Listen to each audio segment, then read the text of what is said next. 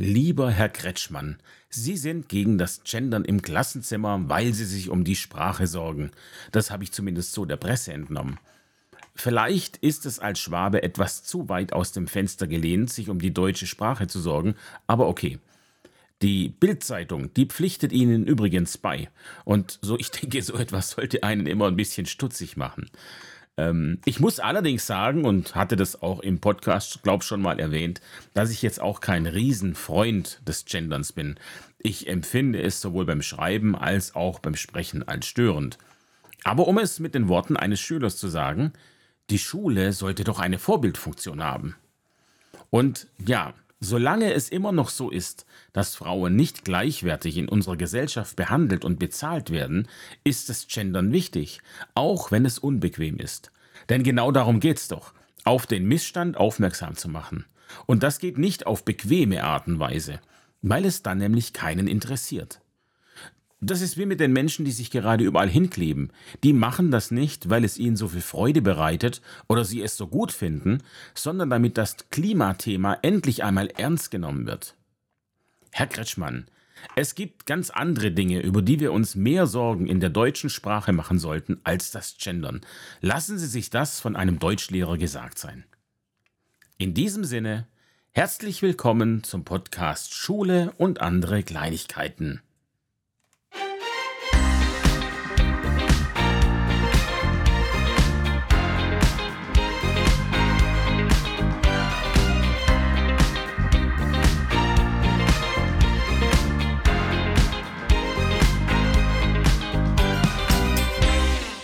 Uh, da ist aber eine auf Krawall gebürstet heute. Mann, Mann, Mann. Ja, heute ist Freitag, der 13. Vielleicht liegt es daran. Der 13. Januar 2023.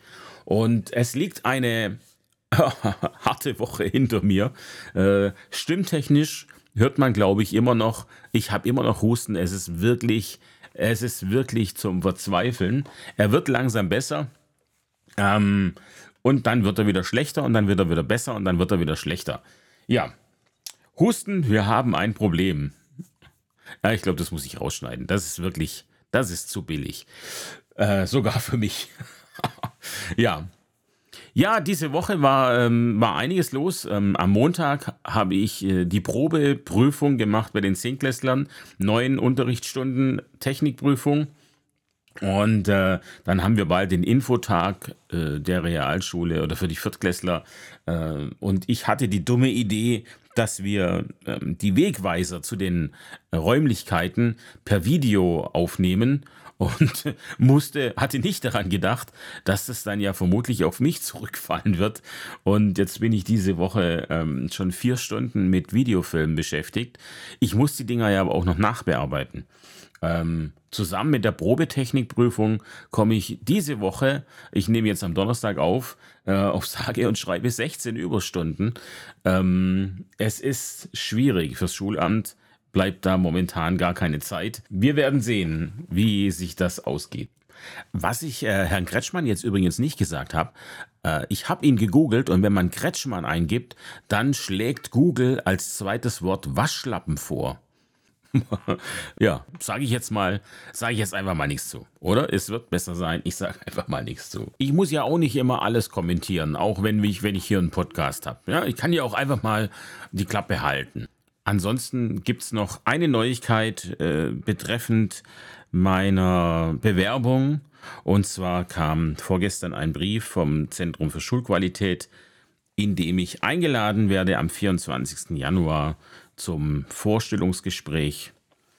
Ja, überschrieben ist der Brief Bewerbung um einen Dienstposten als Referent im Referat 24 Digitalisierung und Medienbildung und ähm, ich hatte das, glaube ich, ja letztes Mal, äh, als das Thema war, auch schon gesagt. Es, es, es, schlagen da wirklich zwei Herzen in meiner Brust. Und äh, ähm, jetzt nach den, nach den Weihnachtsferien, wo ich wieder Kraft getankt habe und ähm, eigentlich sehr motiviert in die Schule gegangen bin, fällt es mir tatsächlich gar nicht leicht, mich so über, die, über diesen Brief zu freuen, ne, muss ich ganz ehrlich gestehen.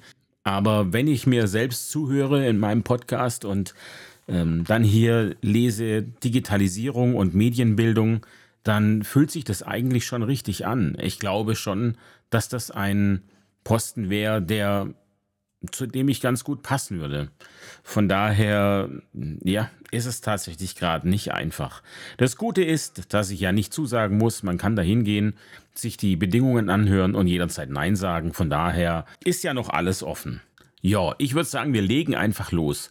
Ich habe diese Woche viel geredet mit, ähm, mit meinen KollegInnen natürlich und ähm, das war wie immer eigentlich sehr bereichernd und spannend und deswegen ähm, bin ich da auf ein, ein Thema gekommen, das wir auch in Gesprächen teilweise hatten.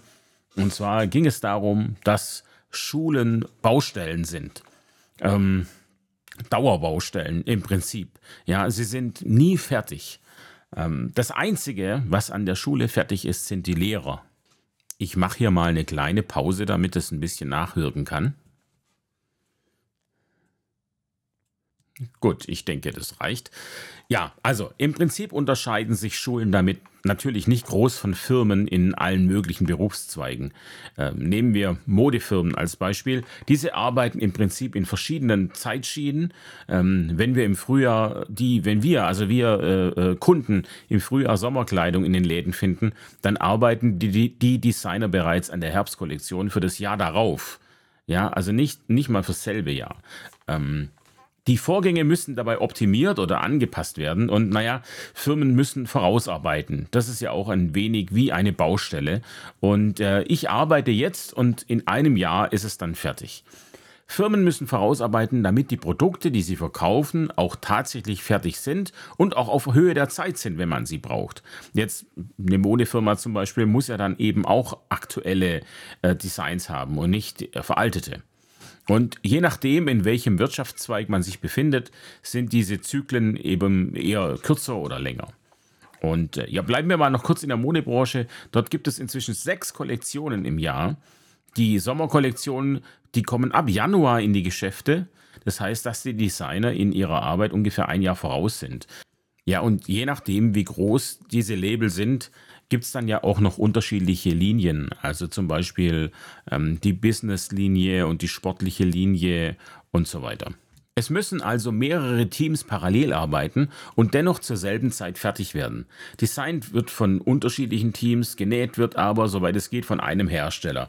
Die Abläufe und Aufgabenverteilung muss hier ganz klar geregelt sein, da eine Kollektion durch verschiedene Hände läuft und das Endprodukt aber genauso aussehen muss, wie es in der Theorie am Tisch verabschiedet wurde. Nicht immer ist es so, dass die, dass die Designer dann auch ähm, in die Nähfabriken fliegen, um die Produktion zu überprüfen.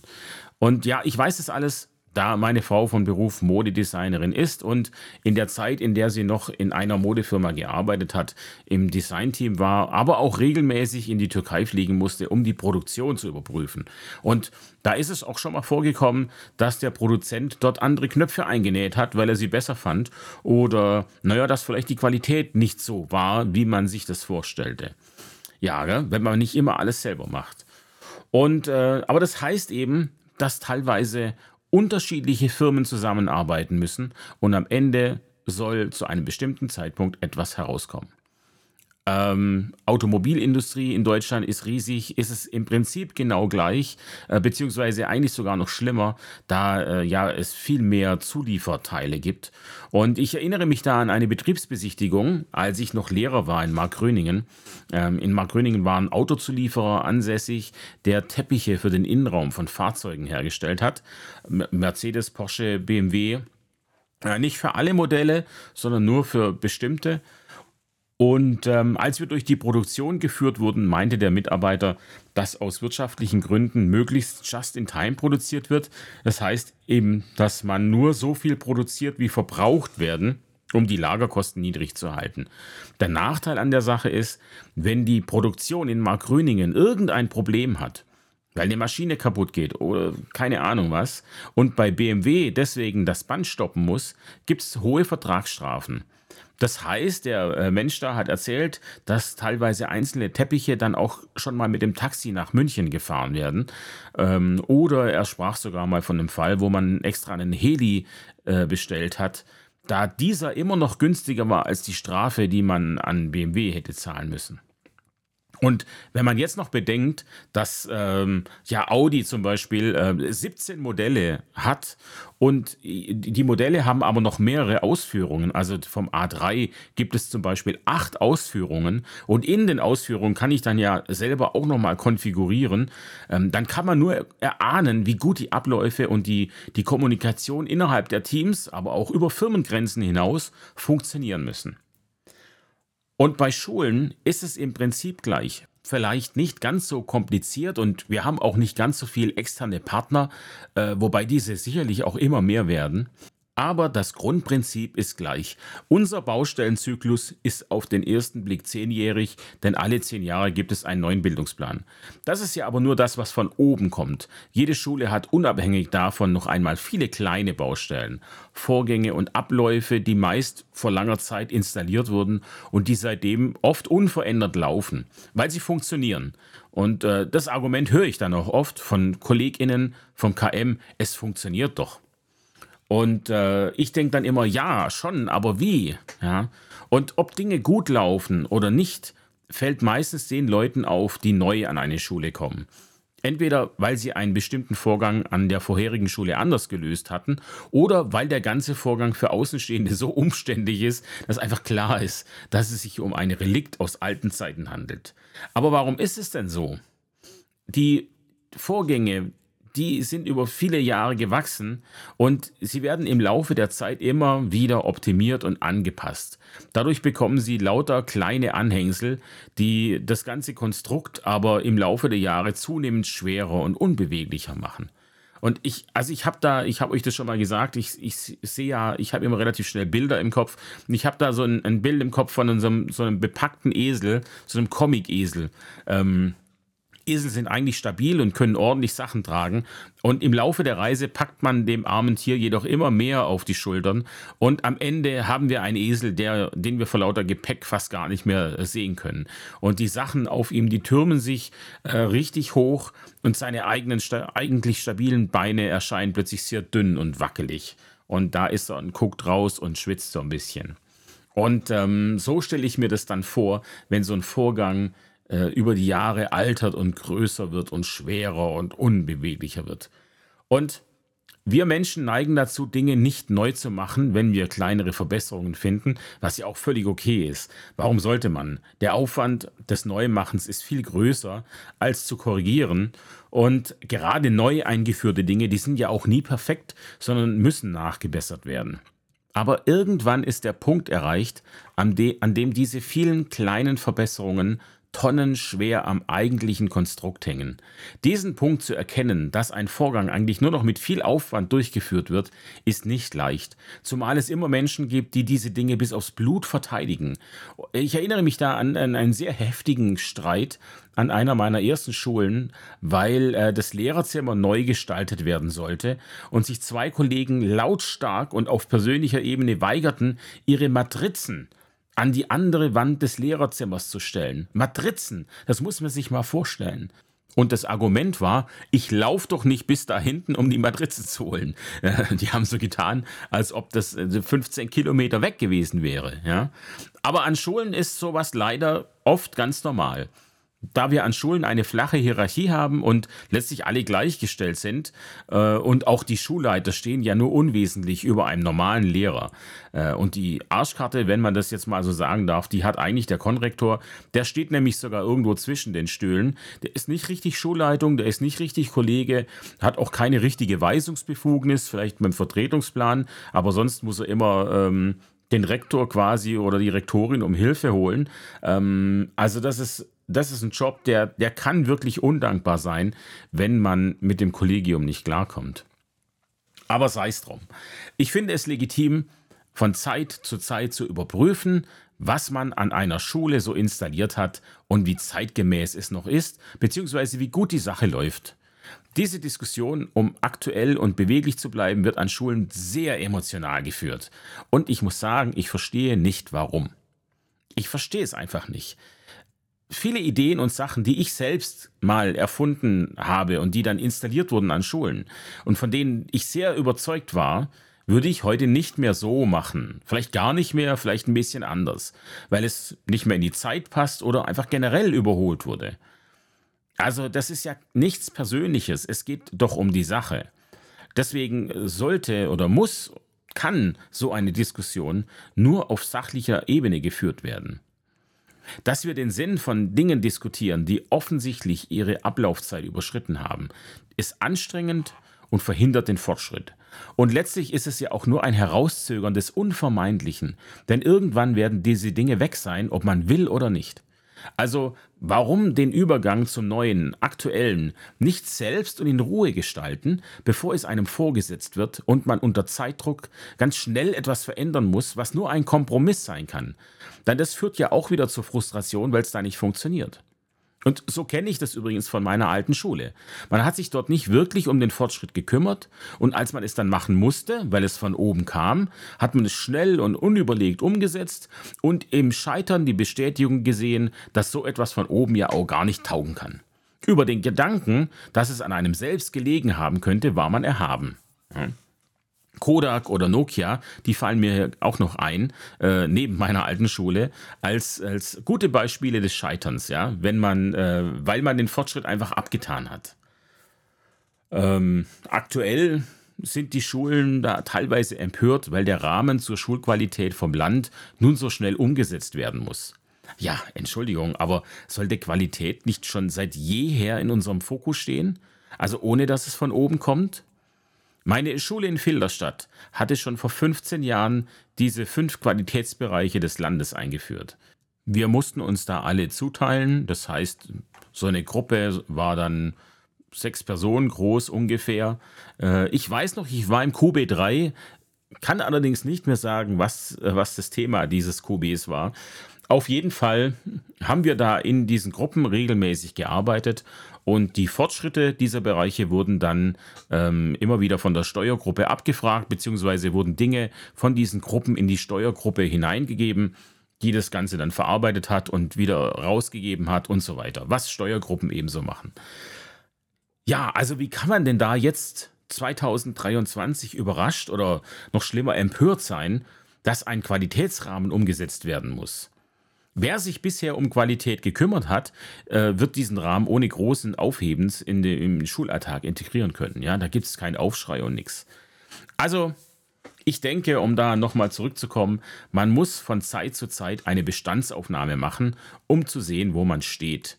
Was haben wir, mit was sind wir zufrieden, wo sehen wir Verbesserungsbedarf, was kann vielleicht weg. Ja? Nur wenn ich weiß, wo ich stehe, kann ich auch sagen, in welche Richtung ich gehen muss.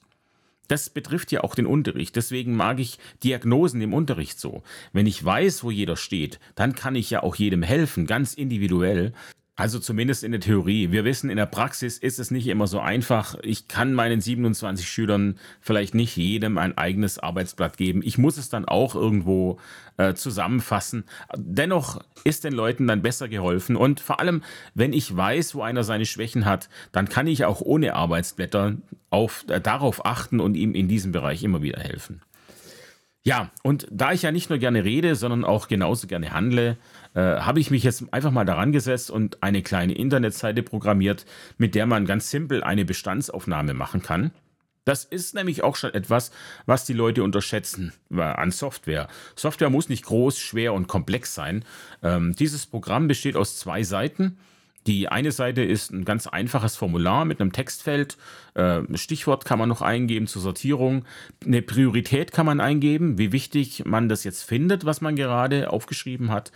Und wenn man möchte, kann man natürlich auch noch seinen Namen angeben. Das muss man aber nicht. Die Seite erfasst sonst keine weiteren Daten, keine Cookies und so weiter. Ähm, die, die Daten, die man da eingibt, die können von keinem User eingesehen werden. Die Lehrerinnen sollen nicht von anderen Einträgen inspiriert werden, denke ich. Es geht darum, ähm, dass sie das aufschreiben, was aus ihnen selbst kommt, ohne Anstoß von jemand anderem. Ich glaube, nur dann haben wir auch Dinge, die tatsächlich wichtig sind. Und natürlich kann es sein, dass, ähm, dass man was vergisst. Aber wenn es etwas ist, was tatsächlich bewegt, kann man davon ausgehen, dass jemand anderes das auch noch aufgeschrieben hat. Ja, und die zweite Seite, die, li die äh, liest die Daten dann einfach aus und gruppiert sie nach Prioritäten, Stichworten. So. Und gerade in puncto Auswertung bietet so eine kleine Software einen wahnsinnigen Zeitvorteil äh, im Vergleich zu Papier. Aber auch die Eingabe ist praktisch, da sie, die befindet sich ja im Internet. Das heißt, sie kann von jedem PC, Handy, Tablet aus gemacht werden. Einfach mal geschwind nebenher. Und ich kann eben auch sagen, ah, mir fällt noch was ein, ich gehe noch mal schnell rein und ähm, trage diesen Punkt noch nach. Es spielt keine Rolle, man muss nicht alles am Stück machen. Sollten Zuhörer, die äh, jetzt da Interesse dran haben, ja, das für ihre Schule gern mal zu nutzen, dann könnt ihr euch gern melden. Ihr, ihr bekommt gern den Code, wenn ihr euch auskennt oder äh, falls ihr da nicht genügend Erfahrung habt, äh, kann ich euch auch anbieten, ein Login zu erstellen. Ähm, und dann könnt ihr es auf meiner Seite machen. Ich freue mich immer, wenn ich anderen helfen kann, deswegen habt da keine Scheu. Ähm, wer denkt, ist gut, einfach melden, E-Mail schicken, äh, anrufen, nicht vorbeikommen, das hat man schon mal. Kommt nicht vorbei, das mag ich nicht so. Ich bin äh, gern hier. Ich tue dann auch so, als würde ich schlafen. Ja, das ist so meine gängige Taktik. Mache ich übrigens auch, wenn ich schlecht gelaunt bin, mal so nebenbei. Ähm, Uli sagt dann immer, machst wieder einen Protestschlaf. Ähm, aber das finde ich riskant, also finde ich auch frech, das zu sagen, weil ich da ja meistens sauer bin. Also das, das ist eigentlich echt eine lustige Sache, weil wenn ich dann stinkig bin, dann werde ich einfach tatsächlich müde und äh, fange an zu schlafen. Äh, interessante Reaktion. Ja, ähm, also um nochmal um noch auf den Anfang zurückzukommen, äh, diese Modefirmen, die dem Kunden ein Jahr voraus sind. Äh, wenn jetzt im September 2023 die neuen Fünfklässler zu uns an die Schule kommen, dann werden sie die Schule 2028 verlassen. Und natürlich, jetzt können wir alle nicht in die Zukunft blicken, aber es gibt ja durchaus viele Stimmen, die sagen, welche Anforderungen auf die Menschen in der Zukunft zukommen werden. Wenn wir unsere Fünfklässler unterrichten, sollten wir dann nicht auch die Zahl 2028 im Hinterkopf haben, anstatt nur 2023? Ich hab's nicht, muss ich ganz ehrlich gestehen. Natürlich denke ich nicht an wenn die gehen, äh, ich, ich, ich denke nur an die Abschlussprüfung. Das ist das Einzige. Aber ich denke nicht, dass diese im Jahr 2028 stattfindet. Vielleicht wäre das ja mal was, was unseren Unterricht auf andere Art und Weise inspirieren würde, wenn wir etwas in die, in die Zukunft denken würden.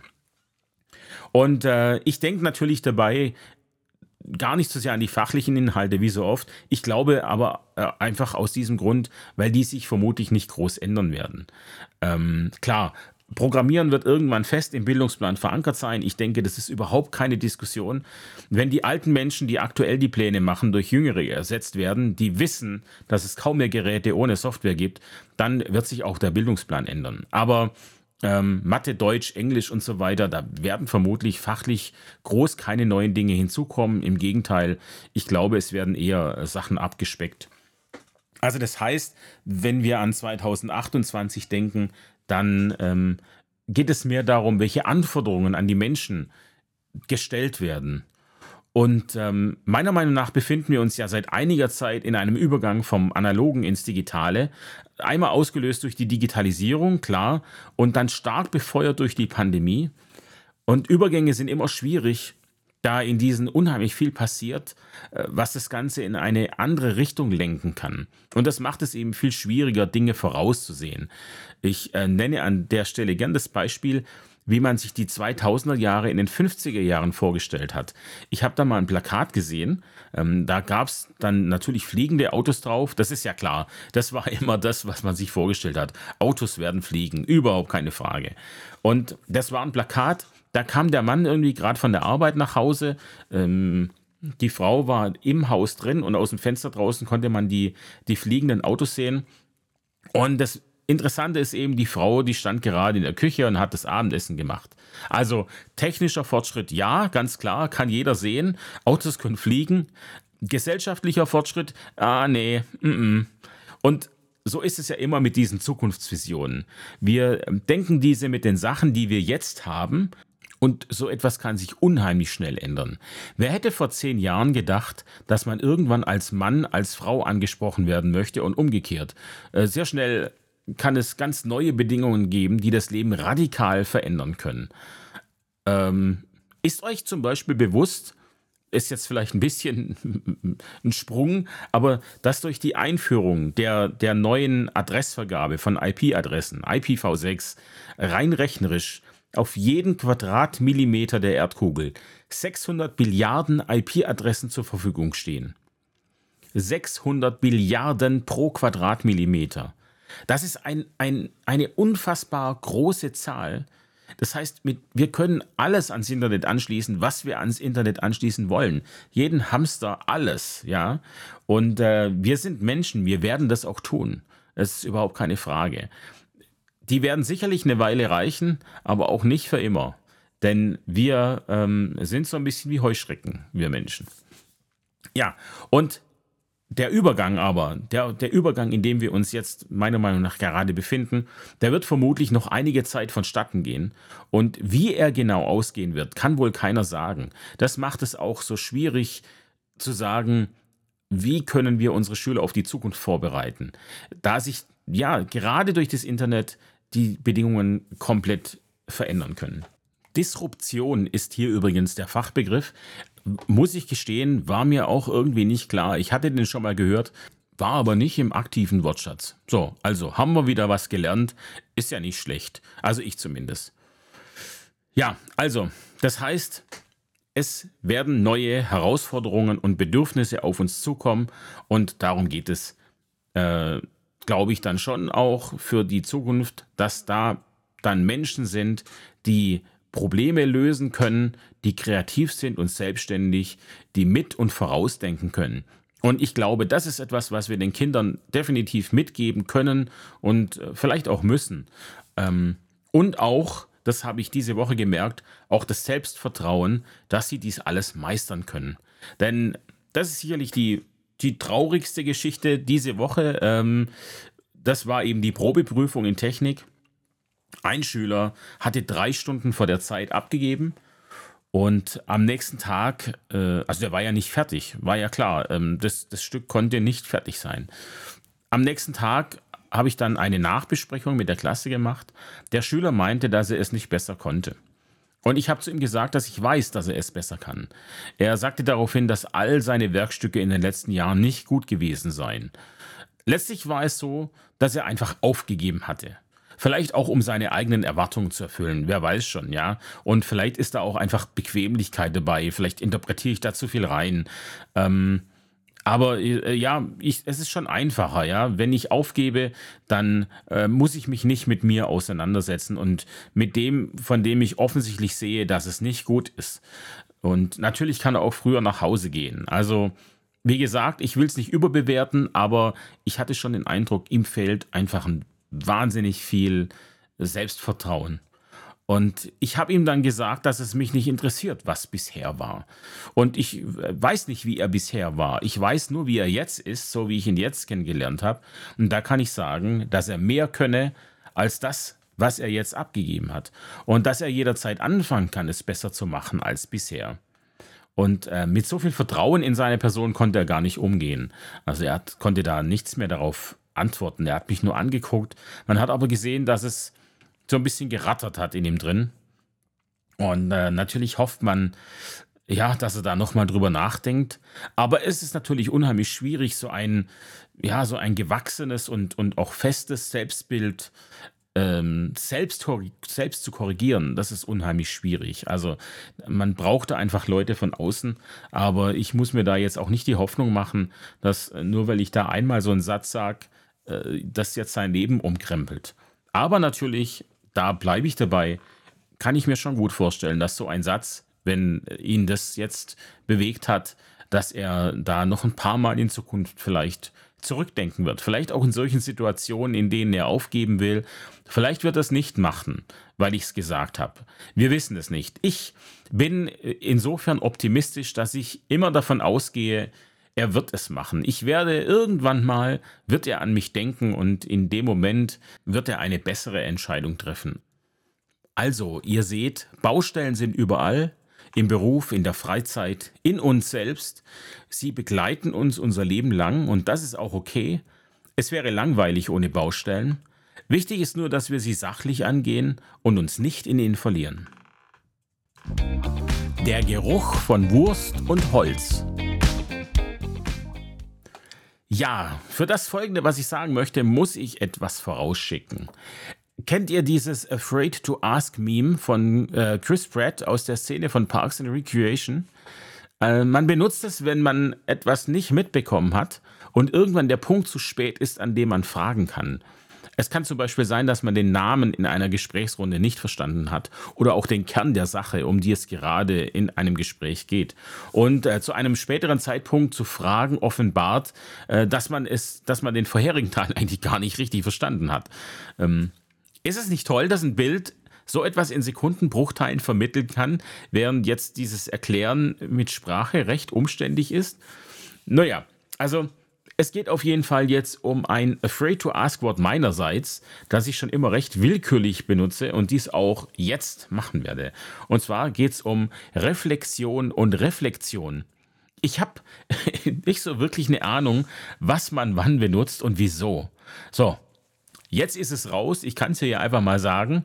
Ähm, aber wie Simon Sinek äh, äh, so schön sagt, er hat kein Problem damit, der Dümmste im Raum zu sein. Und das ist bei mir, seit ich Impro-Theater spiele, tatsächlich auch der Fall. Ich habe kein Problem damit, unter Erwachsenen Fragen zu stellen über Dinge, die ich vermutlich wissen müsste. Ähm, wenn ich etwas nicht verstehe, muss ich fragen, um etwas beitragen zu können. Und äh, ich bin in einem Alter, in dem es mir dann schlichtweg egal ist, ob andere denken, dass ich dumm bin.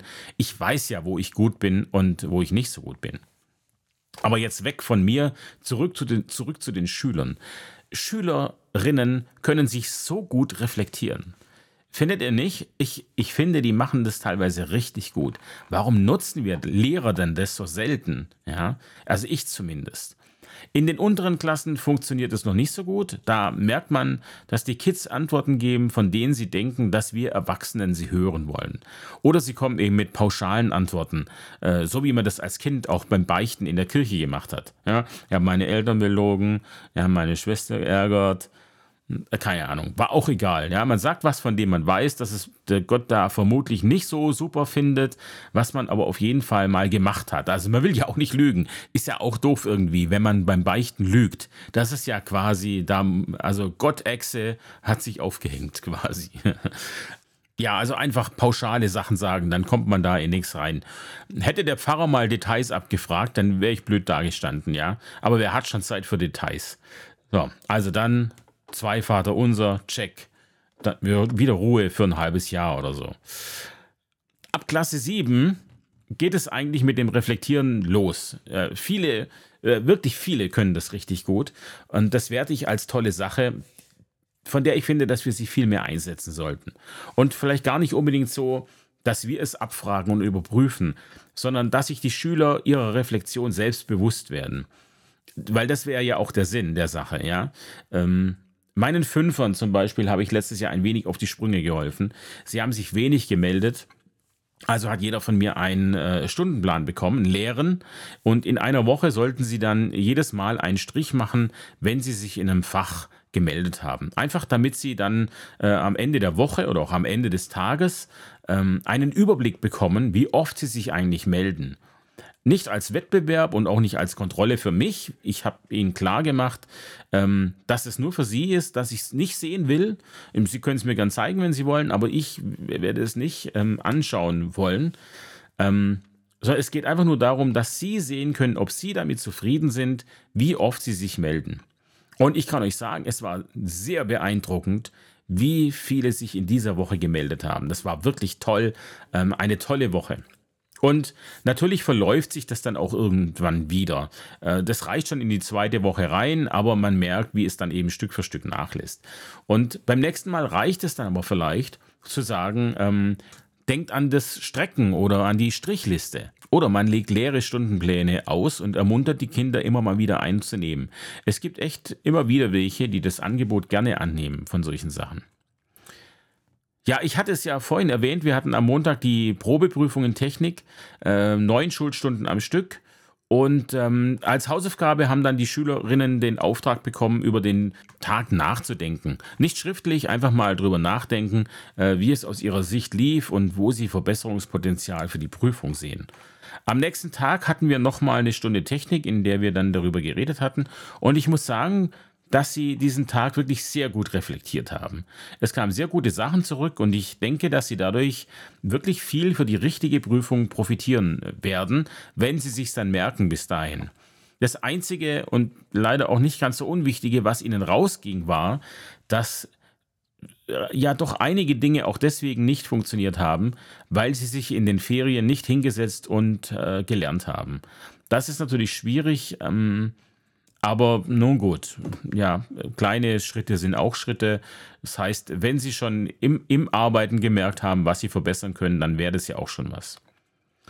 Und es ist natürlich klar, wenn ich jetzt bei sowas hier im Podcast oder auch generell, wenn Lehrer miteinander reden, dann reden sie ja immer von sie und meinen die ganze Klasse. Äh, es ist aber natürlich klar, dass Vereinzelte gar nicht oder nur sehr schlecht reflektiert haben. Und äh, dass auch manche hier überhaupt nichts mitnehmen werden, auch nicht aus der Probeprüfung. Und das ist dann halt so.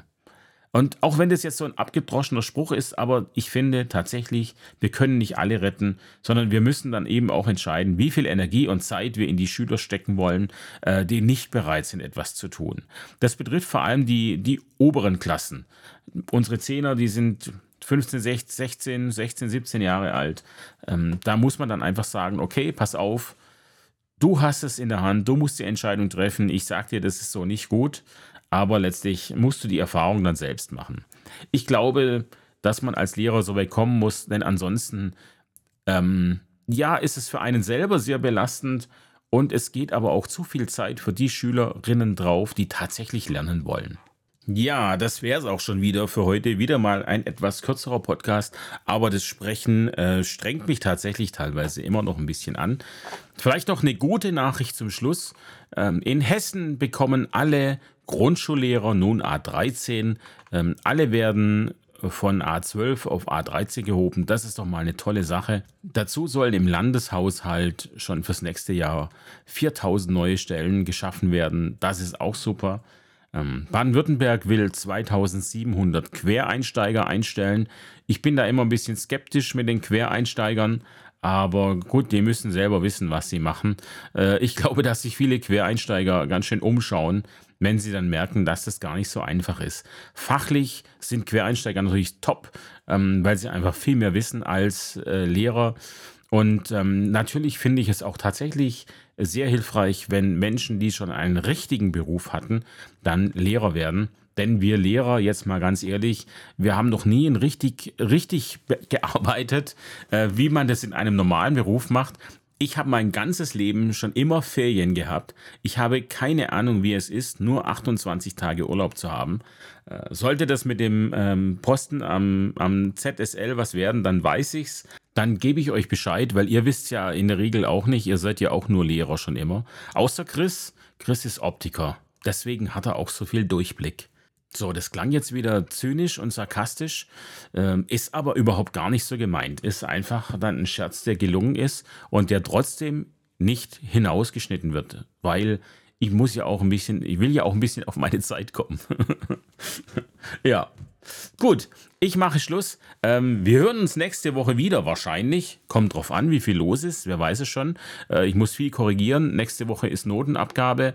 Ähm, da kommt echt noch eine Menge auf mich zu. Kann also auch sein, nächste Woche ist Pause. Wir werden es sehen. Ich wünsche euch auf jeden Fall ein wunderschönes Wochenende, sobald es dann auch anfängt. Und äh, erholt euch gut und bis zum nächsten Mal.